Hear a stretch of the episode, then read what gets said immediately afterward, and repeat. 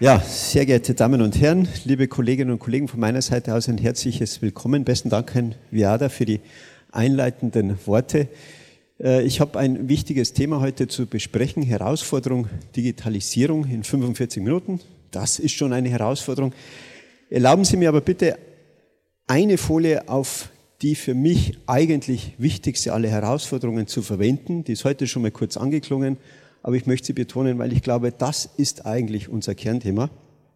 Ein Ausschnitt aus der SZ. Sie sind weg. Man hat nachgewiesen, dass 70 Prozent der Insekten in den letzten 20 Jahren verloren, verschwunden sind. Wenn ich ehrlich bin, ist das unsere Herausforderung, über die wir in allen Kontexten reden müssen, weil wenn die mal weg sind, dann sind wir die Nächsten, die weg ist. Danke. Gut. Zurück zur Digitalisierung. Äh, es ist im ersten Teil des Tages heute auch angeklungen, äh, es geht da extrem auseinander in den Positionen. Ich will das ja gar nicht vertiefen, sondern ich will eher sagen, dass diese Positionen, diese Extreme ausgesprochen wichtig sind, zwischen Apokalypse und Euphorie hin und her zu pendeln. Warum? Wir brauchen diese Extreme, um die goldene Mitte zu finden, aristotelisch gesprochen das rechte Maß zu finden. Und insofern sind diese Positionen wichtig, wann immer wir gesellschaftliche Veränderungen haben, um uns zu vergewissern, um unsere Bedenken zu diskutieren, uns kritisch draufzuschauen, wo letztendlich diese Mitte zu finden ist. Das Spannende an diesen Positionen ist sicherlich darin zu sehen, dass diese Positionen einen gemeinsamen Nenner haben. Also sowohl die Apokalyptiker als auch die Euphoriker in der Digitalisierung haben den gemeinsamen Nenner, dass Digitalisierung die Gesellschaft verändert. Die einen finden es gut, die anderen finden es schlecht. Ich möchte an einem Beispiel mal aufzeigen, wie es sich konkret bereits verändert. Und zwar zeige ich in meinen Vorlesungen gern folgendes Bild und frage die Studierenden, das sind in Augsburg immer so 500, 600 im ersten Semester, was das ist. 99 Prozent der Anwesenden wissen, dass das ein iPhone ist. Äh, manche können mir sogar ganz genau sagen, welche Version das ist, ob das das iPhone 5 ist oder iPhone 6. Und im Anschluss daran zeige ich folgendes Bild. Stell dieselbe Frage. Und Sie können sich sicher sein, in meinen Vorlesungen wissen es nicht die Hälfte der Anwesenden. Das heißt, es ist übrigens ein Blatt einer Hainbuche. Das heißt, die Technik ist uns sehr selbstverständlich geworden. Unsere uns umgebende Natur ist uns ein Stück weit fremd geworden. Und vor dem Hintergrund aus meiner Sicht durchaus nachvollziehbar, dass diese Diskussion über Digitalisierung immer ein Stück weit emotionalisiert wird. Es macht mit uns Menschen was, es verändert was. Und es lohnt aus meiner Sicht draufzuschauen, was es sich verändert. Dabei ist aus meiner Sicht auch immer wichtig zu unterscheiden, in welchem Kontext ich mich bewege. Arbeitswelt ist was anderes wie die Industrie und ist definitiv was anderes wie Schule, weil diese Kontexte unterschiedliche Ziele verfolgen. Und die Vergewisserung darauf, wo wollen wir denn eigentlich hin mit der Schule, ist aus meiner Sicht ein entscheidender Aspekt, weswegen ich in diesem Kontext zwei Fragen immer gern stelle. Das eine sind die Chancen für das Lernen und das zweite sind die Risiken für die Bildung. Und da ist ein klassischer pädagogischer Unterschied wichtig. Was ist Lernen, was ist Bildung? Beides, glaube ich, muss man in den Blick nehmen, um darauf aufbauend die Herausforderung Digitalisierung angehen zu können. Insofern möchte ich auf folgende Punkte eingehen. Ich möchte die Risiken für die Bildung am ersten Punkt ansprechen, indem ich für eine umfassende Medienbildung äh, plädiere und als klares Ziel formuliere. Darauf aufbauen möchte ich stärker auf die Chancen für das Lernen gehen, indem ich die Ergebnisse der empirischen Bildungsforschung mal referieren werde. Dabei werde ich vor allem auf die Studien von John Hattie eingehen, was Sie nicht überraschen wird, um damit eine Reihe von Thesen aufzuwarten. Bei der ersten möchte ich mal dann nachfragen, bleibt Lernen Lernen oder verändert sich denn Lernen? Gibt es so wie eine, etwas wie eine Grammatik des Lernens, die bestehen bleibt, oder wird sich aufgrund der Digitalisierung all das verändern? Bevor ich abschließend auf ein mir wichtiges Mantra, eine wichtige Zuspitzung zu sprechen komme, nämlich Pädagogik vor Technik. Auch das wird diskutiert. Manche sagen, es muss anders heißen, es muss Technik vor Pädagogik heißen. Manche sagen, es muss vielleicht, aber wenn dann Pädagogik und Technik heißen. Ich möchte deutlich machen, dass die Pädagogik vor der Technik stehen muss. Zunächst zum umfassenden Ziel der Medienbildung. Wir wissen beispielsweise heute, ist jetzt im Vortrag auch angeklungen, dass 99 Prozent der Jugendlichen ein Smartphone besitzen. Und die verwenden es täglich circa 240 Minuten.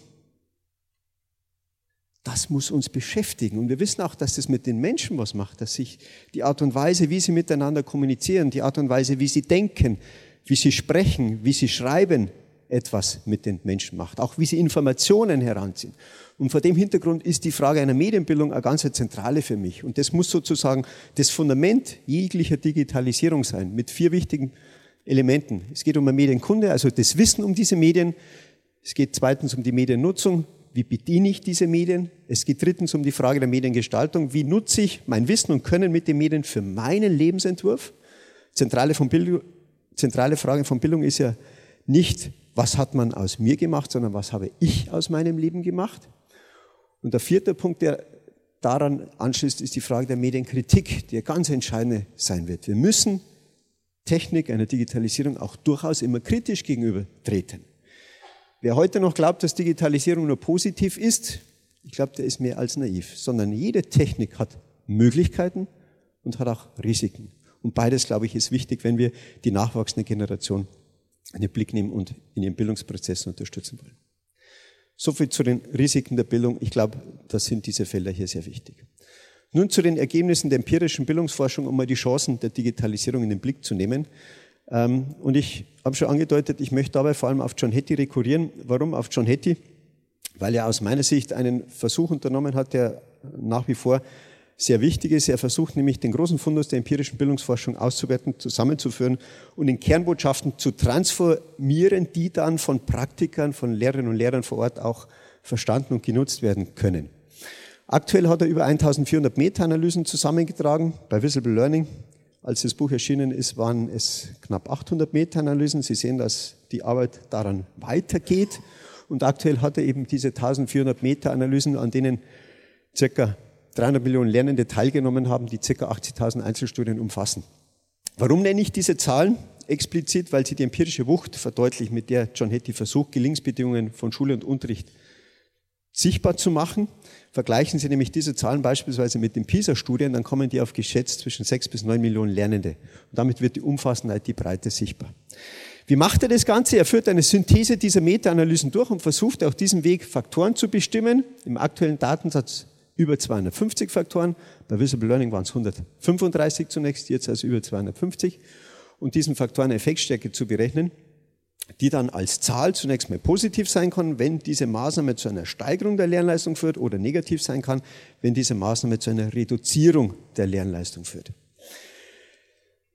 Wenn man diesen Datensatz mal nimmt und mal einen ersten Blick darauf wirft, gibt es schon mal ein ganz interessantes Ergebnis im Hinblick auf Schule allgemein, aber auch im Hinblick auf die Digitalisierung. Sie sehen hier mal die Effektstärken, die man in diesen 1400 Meta-Analysen gefunden hat, die von minus 1 bis plus 2 in etwa reichen und aufsummiert mal die Anzahl der Effekte in den 1400 Meta-Analysen. Und was man auf den ersten Blick erkennen kann, ist, dass 95 Prozent dessen, was in Schule und Unterricht passiert, einen positiven Effekt auf die Lernleistung von Schülern und Schülern hat. Insofern können wir Lehrpersonen schon mal zufrieden sein und uns auch ein Stück weit zurücklehnen, weil wir feststellen können, Schülerinnen und Schüler verlassen die Schule schlauer, als sie hineingekommen sind.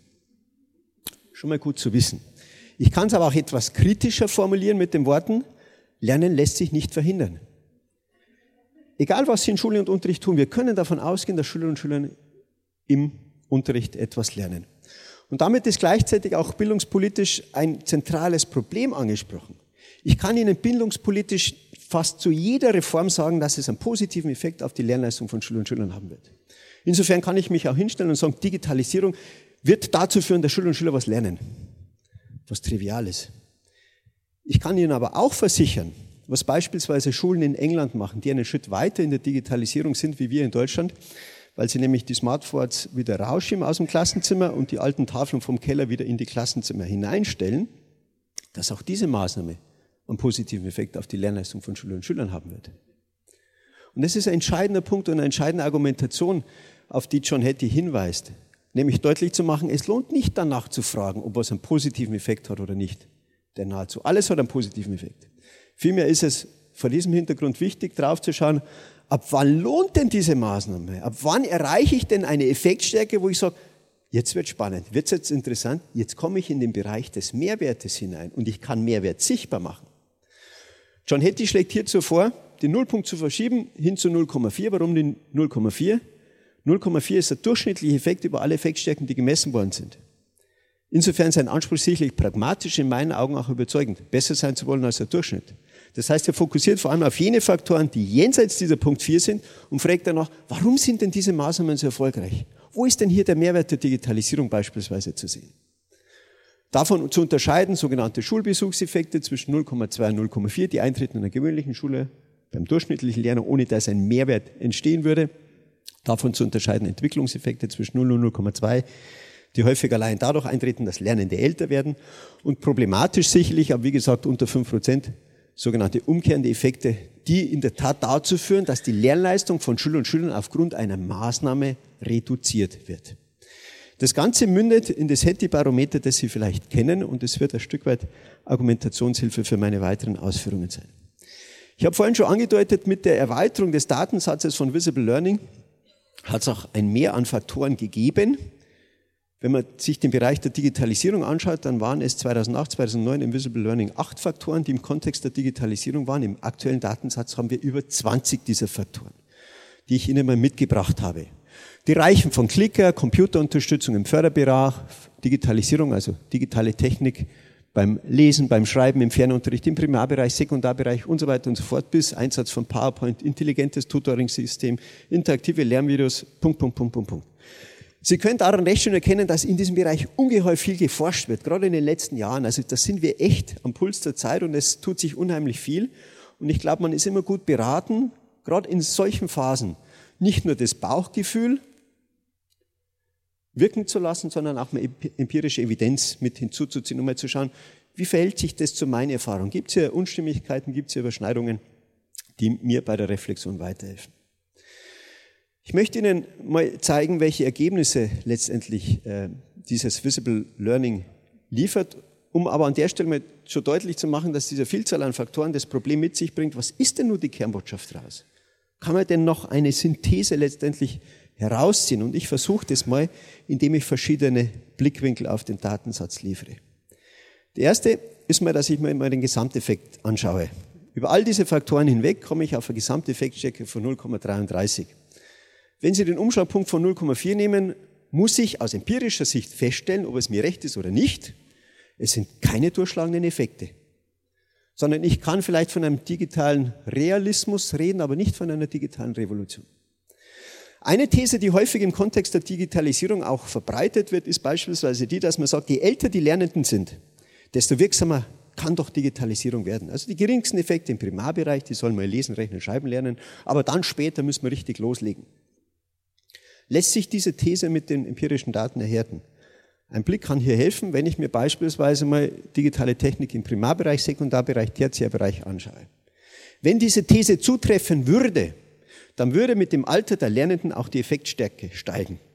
Ein Faktor, wo man das recht schön nachweisen kann, ist kooperatives Lernen. Geringsten Effekte im Primarbereich, mittlere im Sekundarbereich, höchste Effekte im Tertiärbereich.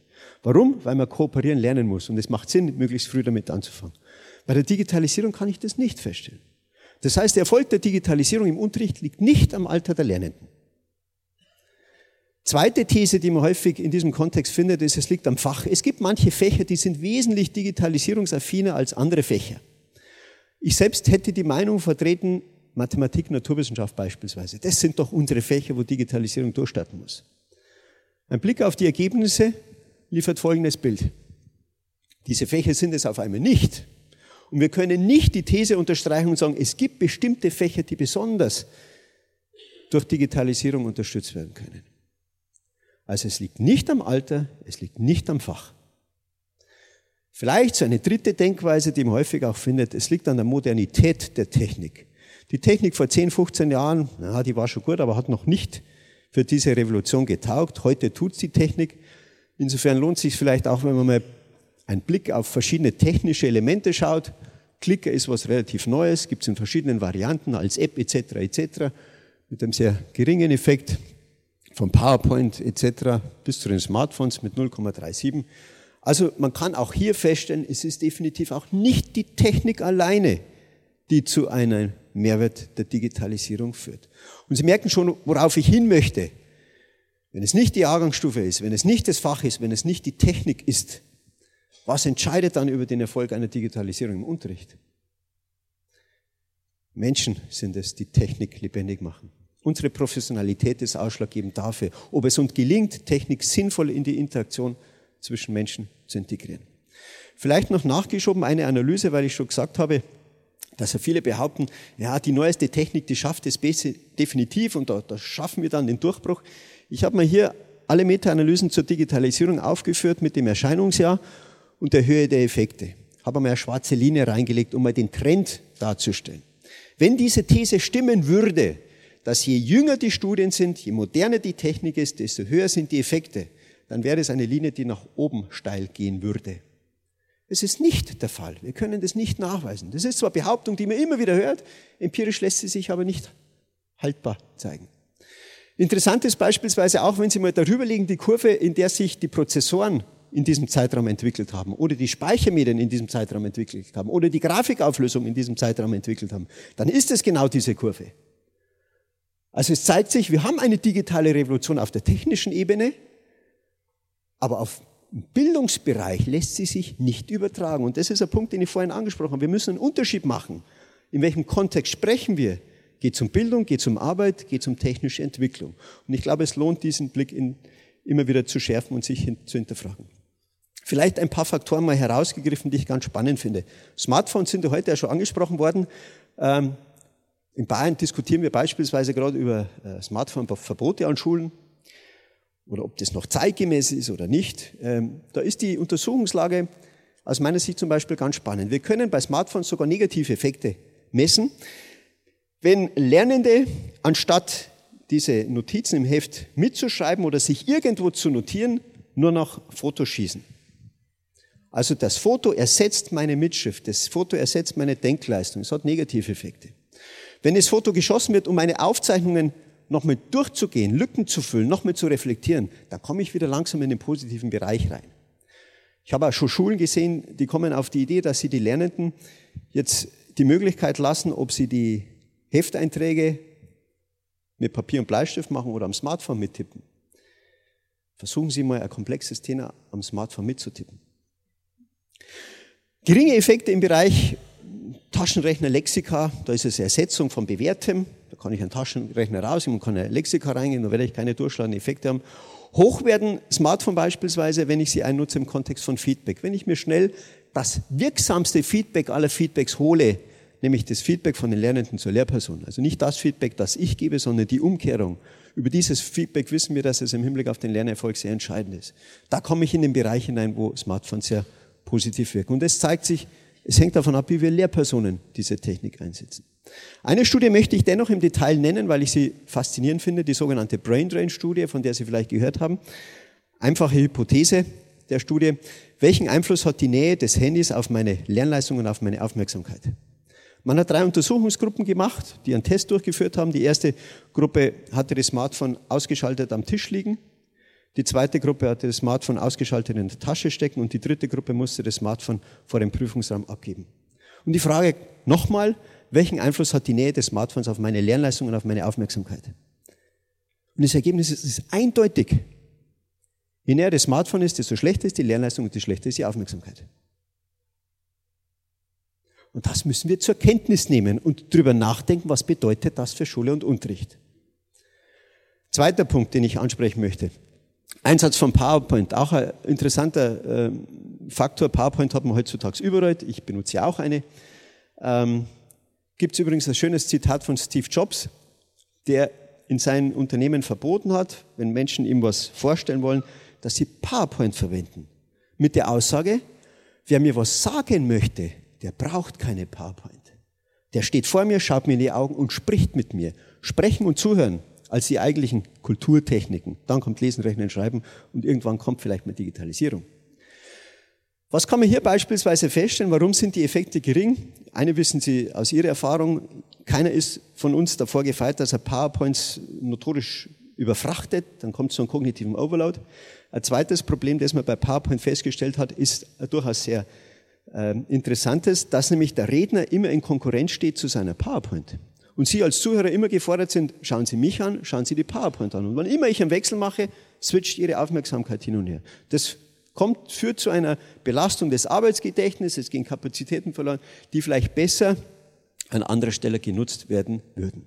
Zeigt also auch hier nicht, dass PowerPoint per se schlecht ist, sondern es zeigt, es hat Möglichkeiten und es hat Grenzen. Und es hängt von uns ab, von uns Lehrpersonen, wie wir die Möglichkeiten sinnvoll nutzen. Interessant vielleicht auch der Faktor Laptop-Einzelnutzung, der sehr geringe Effektstärke. Für viele ist ja das der Schritt. Wenn die Lernenden bloß eine digitale Technik alle haben, dann geht's durch, dann können wir richtig loslegen mit entsprechenden ähm, Effektstärke. Dazu vielleicht eine Studie, die ich auch interessant finde, durchgeführt bei Digital Natives mit dem schönen Titel The Pen is mightier than the keyboard.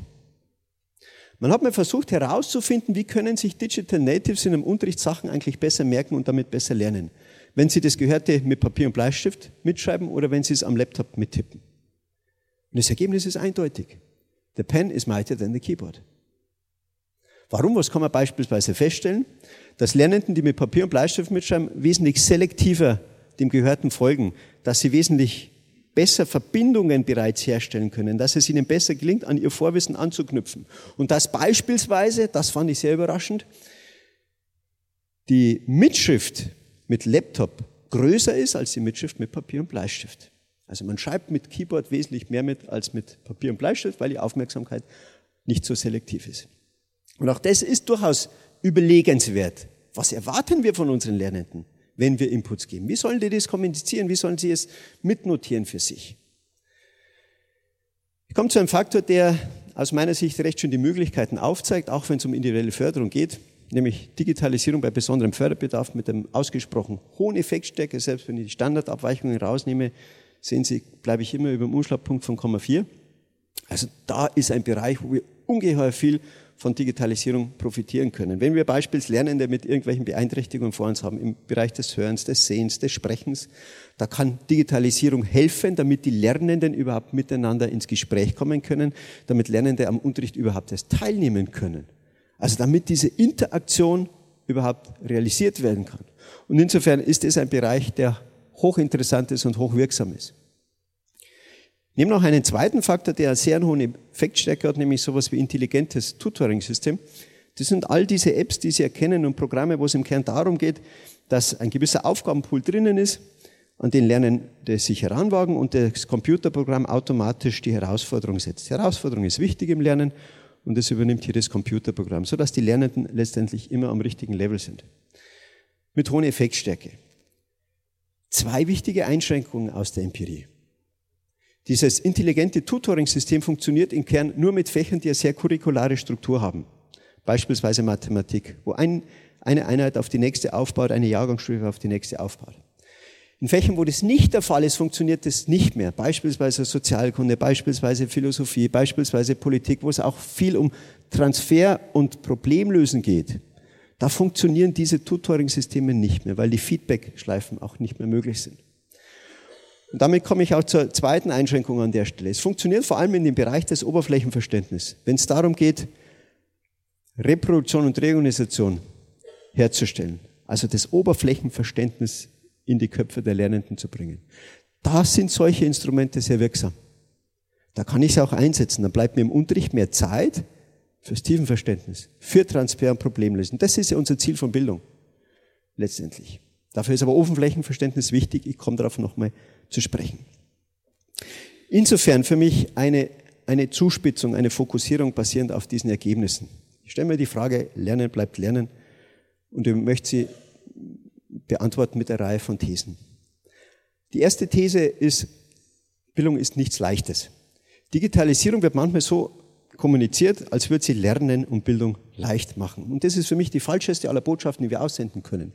Bildung heißt im Kern Persönlichkeitsentfaltung heißt Fehler zu begehen, Umwege zu gehen, Irrwege zu gehen. Und all das ist definitiv nichts Leichtes. Und ich denke, es ist auch wichtig in Schule, dass wir den Lernenden nicht suggerieren, wir müssen nur genügend Technik haben, dann wird alles leichter. Ganz im Gegenteil, wir müssen den Lernen klar machen, suche die Herausforderung, begeh den Fehler, versuche aus dem Fehler zu lernen. Dann bist du auf dem Weg, dass du dein Gestalter, dein Autor, wie es der Nieder Rümelin nennt, deines Lebens bist. An einem Beispiel möchte ich verdeutlichen, die sogenannte Vergessenskurve nach Ebbinghaus der der erste war, der nachgewiesen hat, mittlerweile zigfach repliziert, dass um eine Information vom Kurzzeitgedächtnis ins Langzeitgedächtnis zu bringen, mindestens sechs bis acht Wiederholungen notwendig sind. Das heißt, der Moment des Vergessens beginnt im Moment des Merkens. Und wenn diese Wiederholungen nicht stattfinden, nimmt das Vergessen seinen Lauf und ich weiß irgendwann gar nichts mehr. Und diese Grammatik des Lernens gilt völlig egal, ob ich analog oder digital lerne. Das heißt, die Leichtigkeit wird doch nicht abgenommen. Es geht ja nicht um leicht und schwer, es geht um die Herausforderung, die ich setze. Vielleicht noch ein zweites Beispiel, das Sie alle aus Ihrem Leben kennen. Der schöne Flow-Effekt, der das besonders deutlich macht. Der Flow-Effekt, ein Gefühl, das jeder Mensch gerne hat, wenn er sich mit was intensiv auseinandersetzt. Da vergisst man Raum und Zeit, da geht man in seiner Tätigkeit voll und ganz auf. Wie komme ich denn da rein? Nicht dadurch, dass alles leicht ist, sondern dadurch, dass die Herausforderung gesetzt ist, dass es eben nicht zu leicht ist und nicht zu schwer ist. Und das muss auch unsere Denkweise sein, wenn wir Digitalisierung im Unterricht einsetzen. Es geht nicht darum, Lernen leicht zu machen.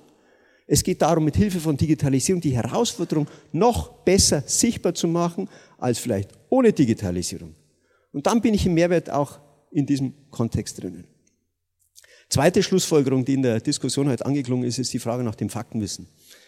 Äh, braucht man nicht mehr, ich kann ja nachschauen, Google, ich kann die Siri fragen, ich kann die Alexa fragen und so weiter und so fort.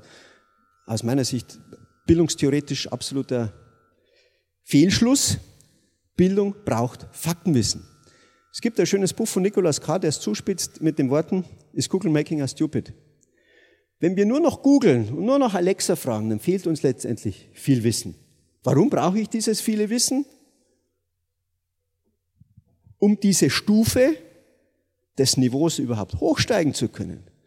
Um in den Bereich Transfer und Problemlösen hineinkommen zu können, brauche ich Oberflächenverständnis. Ich brauche Faktenwissen. Und zwar in meinem Kopf.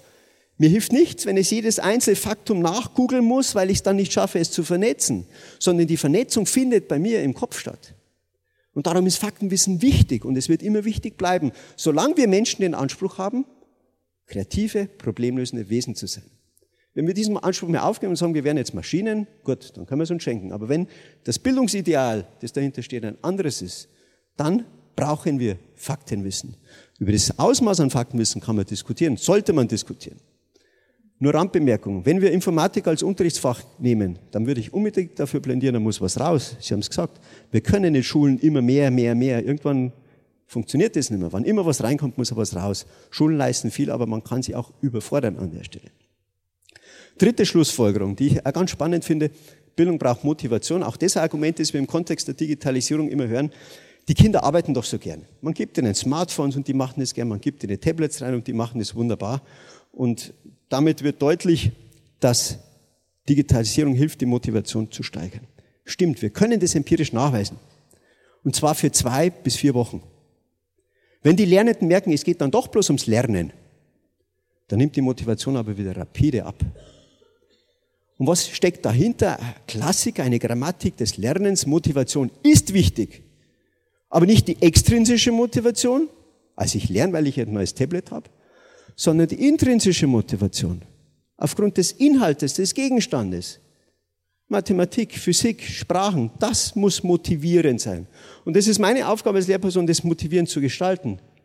Die Sinnhaftigkeit, die Tiefgründigkeit dieser Fächer den Lernenden klarzumachen. Damit möchte ich mal zusammenfassen. Lernen bleibt Lernen. Und als ein erfolgreiches Lernen, und das ist für mich eine Grammatik des Lernens, die vor 1000 Jahren gegolten hat, vor 2000 Jahren Geld gegolten hat, heute noch gilt, ich hoffe, auch noch in 100 Jahren gelten wird. Erfolgreiches Lernen erfordert Einsatz und Anstrengung. Erfordert Kooperation und Austausch, Umwege und Irrwege, positive Beziehungen, ganz entscheidend, wenn Menschen einander in die Augen blicken, dann können wir Menschen verändern. Nicht, wenn der Computer uns in die Augen blickt, wenn wir gegeneinander uns in die Augen blicken.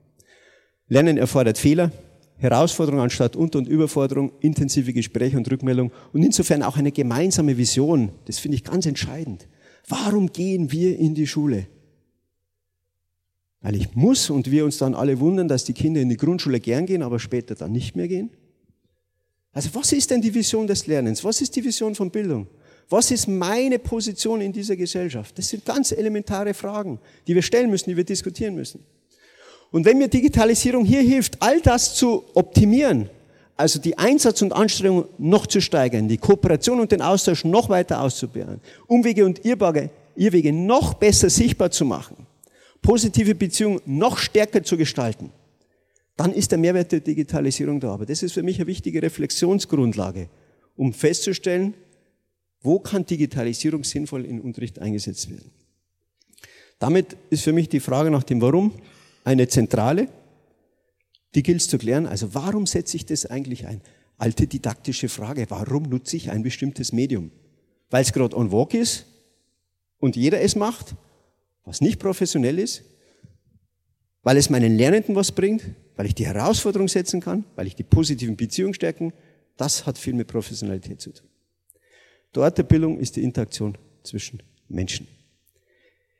Ich komme zu meinem letzten Punkt, Pädagogik vor Technik, der in der Tat in verschiedenen Communities zu Diskussionen geführt hat. Ich habe mich ja mehrfach dazu geäußert, weil sie, ich habe es einleitend gesagt, manche sagen, es muss heißen Technik vor Pädagogik oder mindestens Pädagogik und Technik. Ich bleibe bei technisch, Pädagogik vor technisch und möchte es mal deutlich machen an dieser Gegenüberstellung technisch möglich und pädagogisch sinnvoll.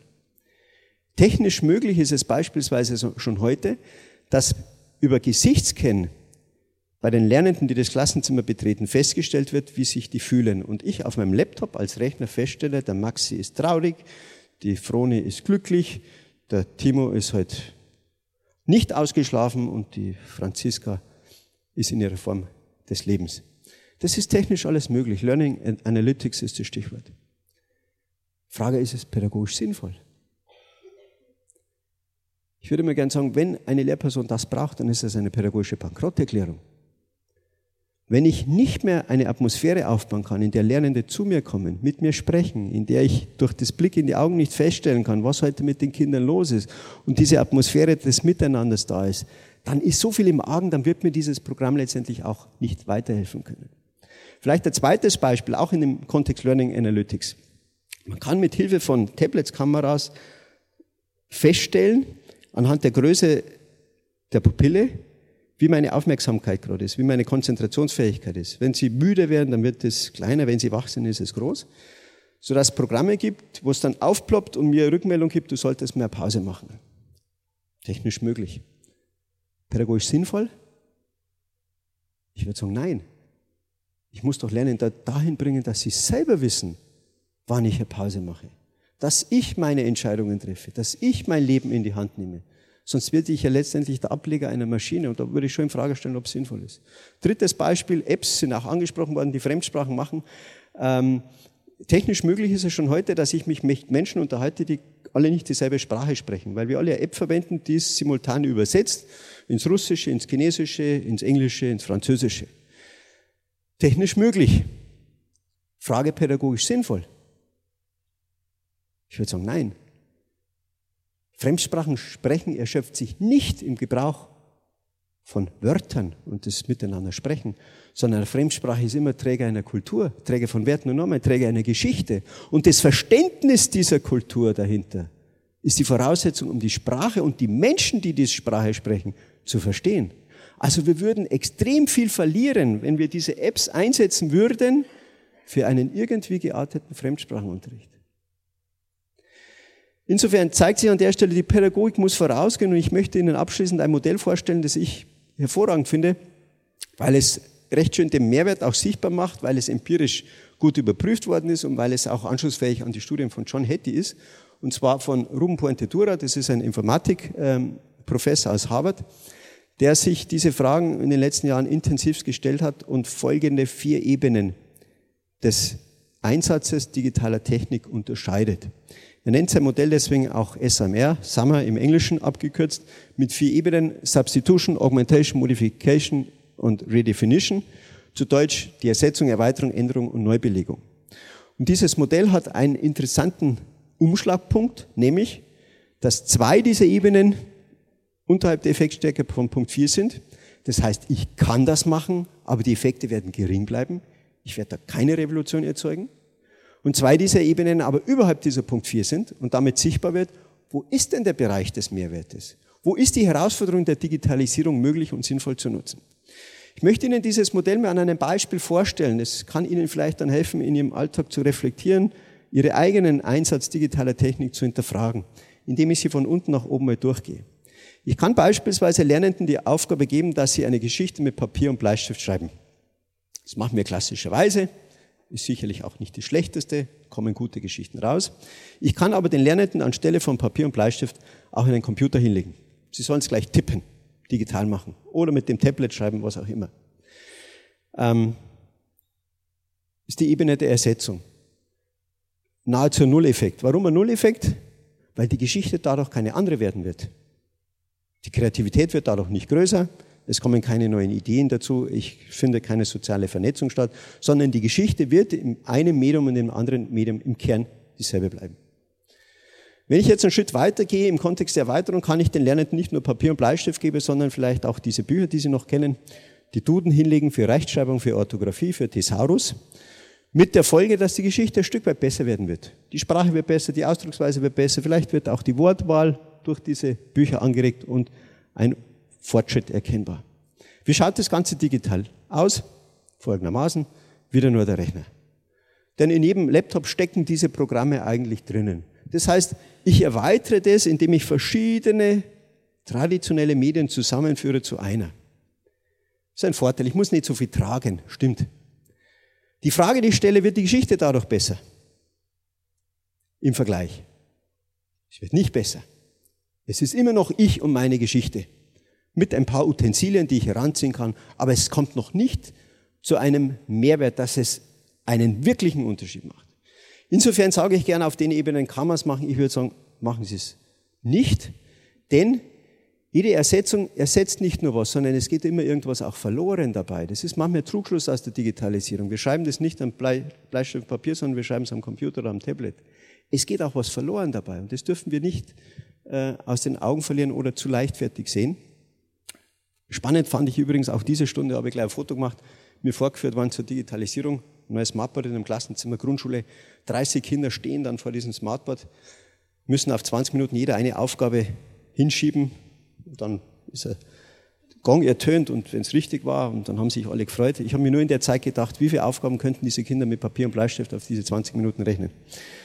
Aber gut, Zurück zu dem Bereich, wo es interessant wird. Und zwar kann die Änderung eintreten, wenn ich beispielsweise den Lernenden nicht nur die Aufgabe geben, dass sie die Geschichte für Schicht schreiben, sondern dass es, ich versuche, die Kooperation aufzubauen. Dass ich Digitalisierung nutze, um Menschen und ihre Ideen miteinander zu verbinden. Im Idealfall Menschen, die nicht hier im Raum sind, im selben wie ich, sondern vielleicht die Nachbarschule, vielleicht einen Autor mit hinzuziehe, dem ich das schicke, der es kommentieren kann, da komme ich in einen Bereich hinein, der in der Tat einen Mehrwert hat, weil die Kreativität eine andere wird, weil die Ideen eine andere wird, weil ich zu einer sozialen und kognitiven Vernetzung führen kann. Und das ist ein Mehrwert. Digitalisierung macht es schnell und einfach möglich.